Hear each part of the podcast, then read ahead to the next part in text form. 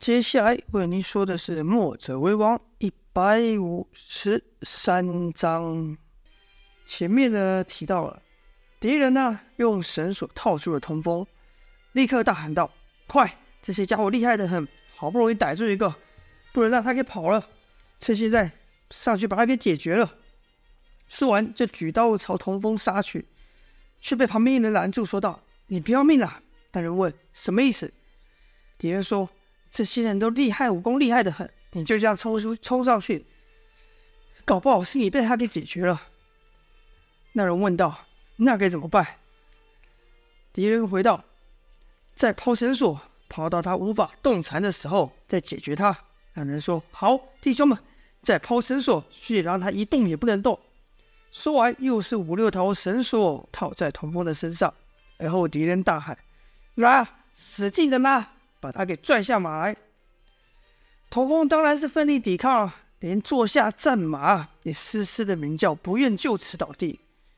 奈何双拳难敌四手，何况这么多手，敌人太多了。那马嗷叫一声后就被拉倒了，童风也被拖了下来。敌人还喊：“不够，不够，再用力点，把他给压得死死的，绑死他。”童风心想：“可恶，我绝不能就这样被制服了。先生他们都还在奋战呢，我不能倒下。”就看他屈身而起，将手中枪一横，抵住了绳索。就在这时，一张大网朝他扑来，敌人喊道：“还逞强！这下看你怎么办！”弟兄们，绊倒他！那网就像刚才那绳索一样，不断的也想将童风给压下。童风这是奋力啊，往上推啊！敌人就看，明明就差这么一点点，就能把童风给制服了，可偏偏却无法再把童风下压分毫，双方一时间僵住了。敌人就喊道：“这小子的力气还真大，我就不信了。我们这么多人制服不了你这小鬼。”有一人看不下去，说道：“还撑什么？给我倒！”说着就举刀朝童风的背部砍去。由于童风此刻，身子都被绳索给罩住，无法移动，就啪，背部挨了这一下。童风一咬牙，突然一声怒吼，喝道：“我不能在这倒下！”跟着一发力，冲天而起呀、敌人就感觉一股前所未有的力量冲了起来，撑起了绳索。不但如此，童风还把他们都带到了半空中。原来童风是使出了乾坤劲，借此一力将自己呀、冲上半空。就看童风云半空中甩动手中亮银枪，将身上的套索全都解开，跟着将绳索呢朝地下的敌人甩去。那些啊绳索套网啊。就把敌人给罩住了，手忙就听敌人手忙脚乱的喊道：“快帮我解开绳子，快把这东西从我身上拿开！”童风哪会给敌人这么个机会呢？就看他高举亮银枪从地而降，迅速砸下，砰的一声。那古代是没有炮弹的，不然这一下简直像炮弹砸下来一样，一众人马全被打飞了去。童风也知道现在不是跟敌人缠斗的时候，拉起战马一跃而上。继续朝阮硕的方向奔去。却说阮硕是紧跟于叶萧之后，一手拿蜈蚣剑，有时将蜈蚣剑化成鞭甩动，从敌人的空隙中打去，跟着猛力一拉，敌人呢或手或脚或是腰，都被蜈蚣剑的那个刀刃所割割伤，割的是血肉模糊啊，倒了下来。可更让人惊奇的是，阮树持枪的那一手。这枪法使起来也很厉害，这可是敌人没料到，以为阮树只会使剑。其实啊，墨家人对于十八般兵艺无一不通，就像阮硕当年提点童风说的：“兵器只是手足的延伸，同样的招式，换个武器一样能使出来。就看阮硕那枪舞动起来，扫劈横刺挑，敌人根本抵挡不住。即便换上盾牌盾盾牌兵，想要抵挡阮硕。”可阮硕还有蜈蚣剑啊！阮硕将蜈蚣剑朝盾牌兵甩去，那盾牌能挡下蜈蚣的起雾，阮硕的枪可无法挡下这去势飘渺不定的蜈蚣剑。就听阮硕喊道：“都给我倒下吧，你们这些碍事的家伙！”就看蜈蚣剑像有生命般在空中绕开了敌人的盾牌，然后到了敌军里面。突然间一下活了起来，自己在里面甩动，左甩右鞭，前打后拍啊，将盾牌兵的阵势从中瓦解。这阵势一瓦解，阮树立刻冲上前，甩剑挥枪，将敌人给打散。正此时，后方传来声响，原来这些阵法的空隙，一旦有人经过后，就会再以人墙阻隔起来。所以燕萧的走过之后，燕萧突破敌军走过之后，阮硕跟上，才会又遇到敌人。同理啊，阮硕一打破敌人的缺口，敌人也是立刻补上，要让阮阮硕呢退路回不了。可就在那人群逐渐要合上的时候，砰的一下，几名敌人被撞飞，一声马嘶，一人从人墙中越过，那么人自然是童风了。童风喊道：“硕姐，我来助你。”阮树即便在如此情势，还回嘴道：“臭小子。”我会需要你帮忙吗？嘴上这么说，阮树的手可没有停止，也是一催马，和童风一前一后的杀了出去。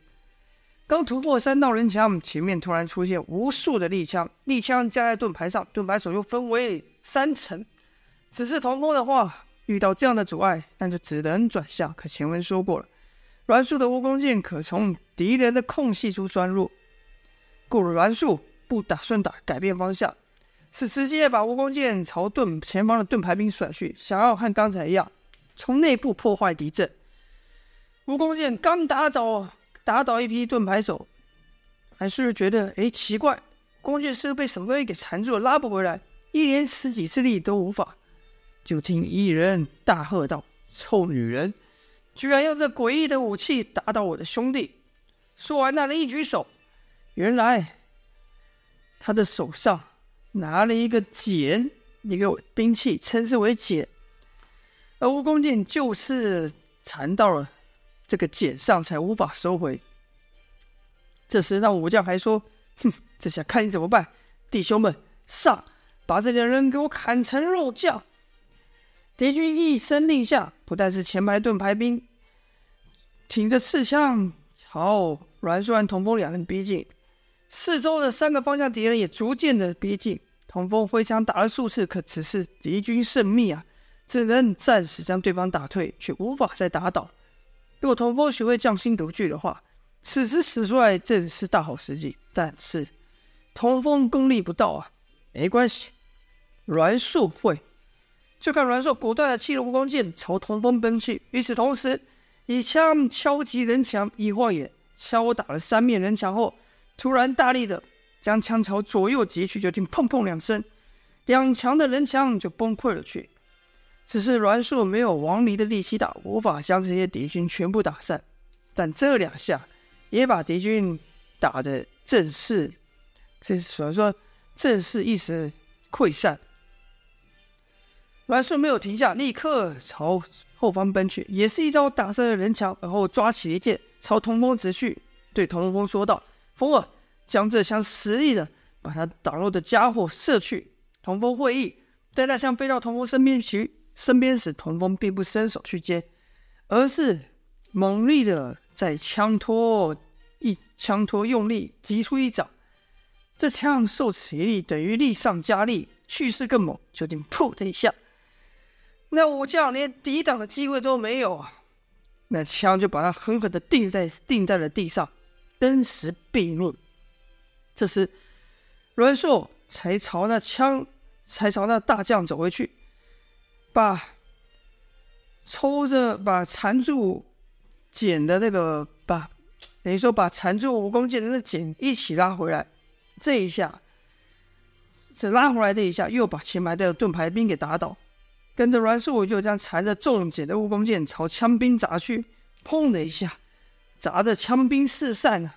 阮树心想：“诶，用这玩意来打破敌人防守，好像也不错。”就看阮树一扭身，将蜈蚣剑在前方乱砸。蜈蚣剑本来换成蜈蚣鞭的形状，攻击方向就难以预测。此刻在前方还绑了个茧，好像流星锤一样，破坏力瞬间增加，把敌军砸了个落花流水。栾树也不恋战，他的目标始终是赶到燕萧的身边。所以打出一个缺口后，就对童风说：“风儿，别在这浪费时间了，我们还得跟着先生去破阵呢。童风应了一声，便转身朝后回去，身子是朝阮硕的方向过去，可是背面，可他正面还是持续面对背后的敌人。两人就这样一前一后互相支援，慢慢的朝燕霄的方向走去。好，我们把镜头再回到秦霄这边的，就是镇外这边。却说秦霄听着燕霄的命令呢，带着高印等残兵逃出。敌人还真没有派员追赶，所以一行人很顺利的赶到了燕霄所说的地方，逃出了降龙伏虎阵。可眼前空荡荡的，哪有什么三千子弟兵啊？队伍中有一人就问道：“人呢？墨家的三千子弟兵呢？怎么一个人都没看到？这可怎么办？这样怎么去救先生呢？”还有人说：“难道他们来晚了，还是我们方向走错了？”一时间，大家都。莫名异常啊！只有高应和秦秦瑶没有什么异状。就听秦瑶手指的营火组成的方向说道：“你们现在安全了，敌人不会追来了，你们都可以回家去了。”一些残兵就很奇怪，就问道：“这怎么回事？我们不是要领着墨家子弟兵回去救先生吗？”还有人拉住了秦瑶问：“现在怎么叫我们走了？这是为什么？”还没说完，就听高应喊道。闭嘴！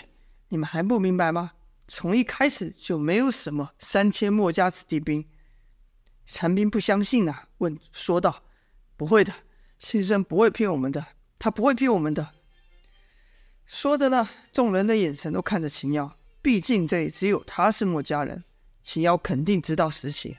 就听秦瑶说：“哎，这里确实没有什么三千子弟兵，先生这么说都是为了救你。”那陈兵就说了：“这样先生岂不是为了我们自投罗网吗？不行，我们得回去救先生。我们不能让先生为了我们牺牲，我们的命不值得，我们的命不值得先生这么做啊！”那人一说，立刻许多人就附和道：“对啊，不可以让先生为了我们犯险，先生的命比我们重要多了，我们得回去帮助先生。对，我们得回去，就算拼了我这条命，也得把先生救出来。”高颖喝道：“都给我站住，闭嘴！”高颖虽然不是墨家子弟，但他是这些领残兵的头啊！他这一喊，就没人敢动。跟着就听高应继续说：“你们还不明白先生这一番苦心吗？你们不明白先生为什么要这么做吗？你们这样回去，岂非让先生的心血白费？岂非让先生他们的血都白流了吗？别再说什么自己的命不重要这种话了。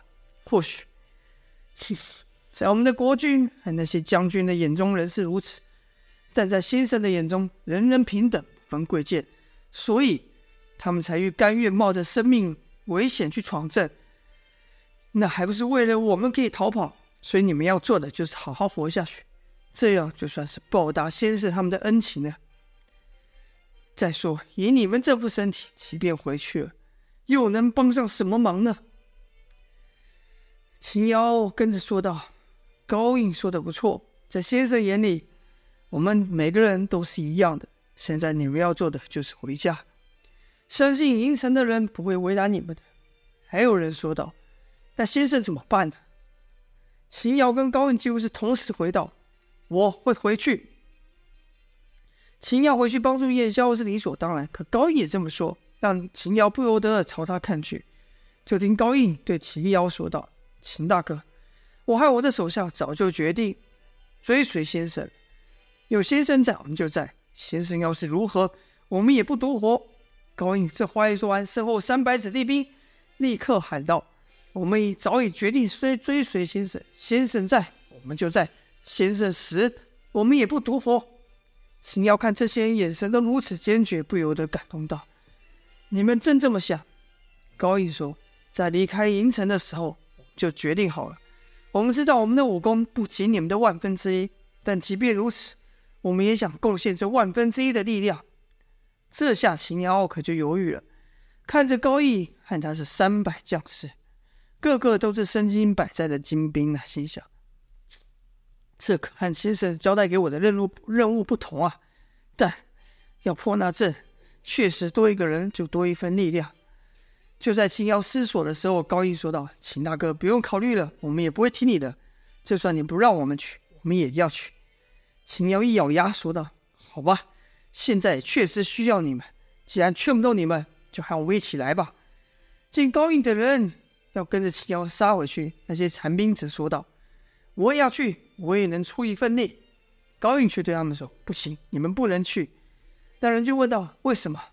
高应说：“因为你们有更重要的任务。”好些残兵就问道：“重要的任务？已经没有三千此地兵站了，我们还有什么任务？”高应说：“你们要把今日之战传扬出去。我们这一去，不管结果如何，也算是达成我们的心愿。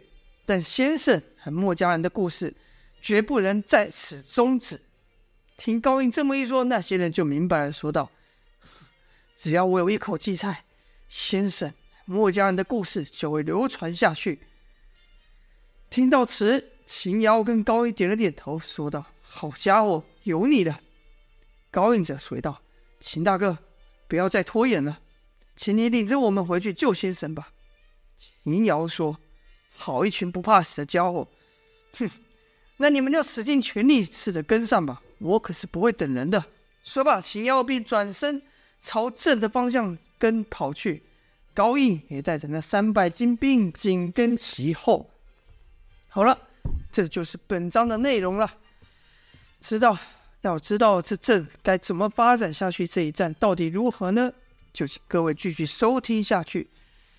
喜欢我的故事，可以帮我点个订阅，这样每次更新就可以收到了。好，今天到这边，我们。明天见，下播。